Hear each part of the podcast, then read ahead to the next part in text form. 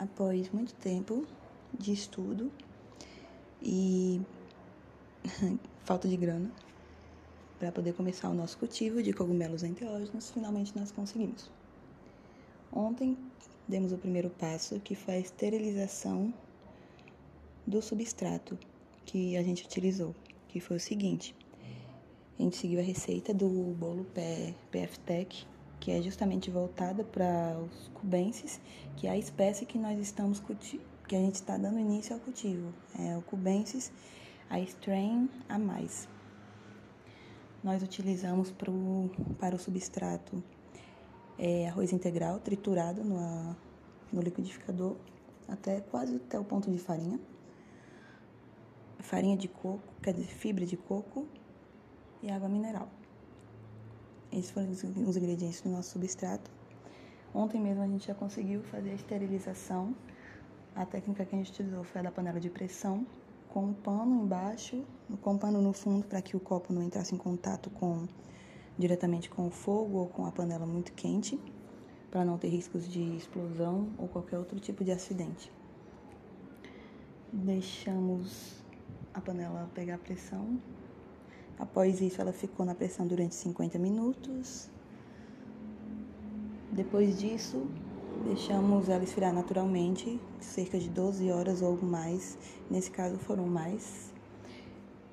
Mais de 12 horas, eu acho que foi em torno de 20, o que não era para ter chegado ao a tanto, mas ocorreram alguns imprevistos e ela, ela passou um pouco mais de tempo. Mas Pode ser que por conta disso também o micélio demore mais a se desenvolver, mas a gente espera que ele se desenvolva bem, né? Porque a, a seringa de esporos que a gente utilizou, né, no caso a cultura líquida, já é de um outro cultivo, então já é uma já é uma cultura mais mais forte, mais resistente e também um pouco melhor, né? Pronto.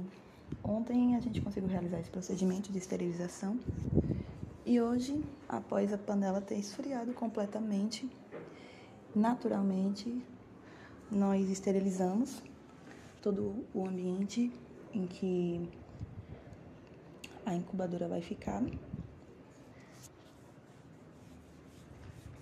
e conseguimos fazer a inoculação, que foi o segundo passo.